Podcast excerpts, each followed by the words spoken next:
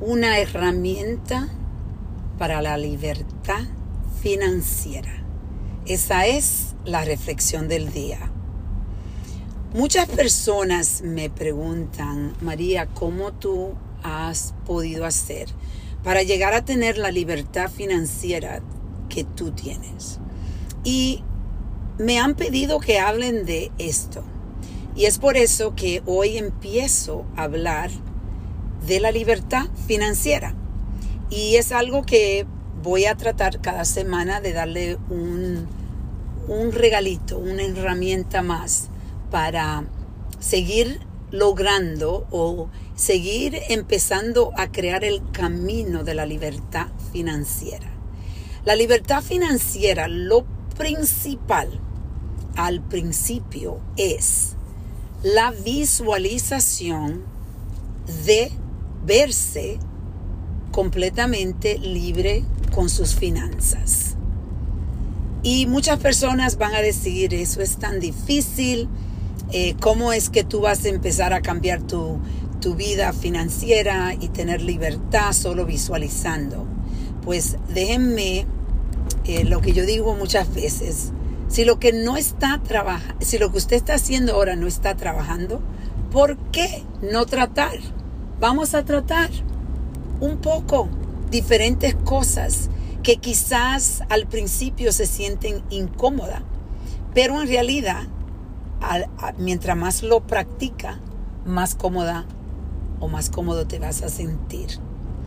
La libertad financiera visualizando de que usted no tiene ya ningunos, eh, no tiene deuda, de que usted está no solo, no solo tiene lo que necesita, pero tiene la libertad de comprar lo que usted deseas, lo que quieres.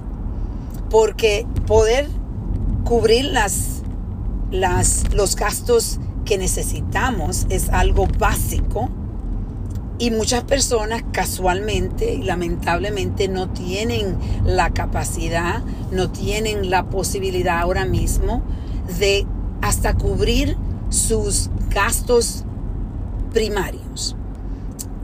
Ahí tenemos que empezar a calcular los gastos mensualmente. Miren lo que ustedes están gastando y lo que están trayendo. Pero aunque sea negativo, aunque sea, usted ve que hay mucho trabajo que hacer. Lo primero que yo quiero dar en, este, en esta trayectoria de estos podcasts de la libertad financiera es paso a paso llegamos a donde necesitamos llegar, pero lo importante es hacer, tomarse esos pasos.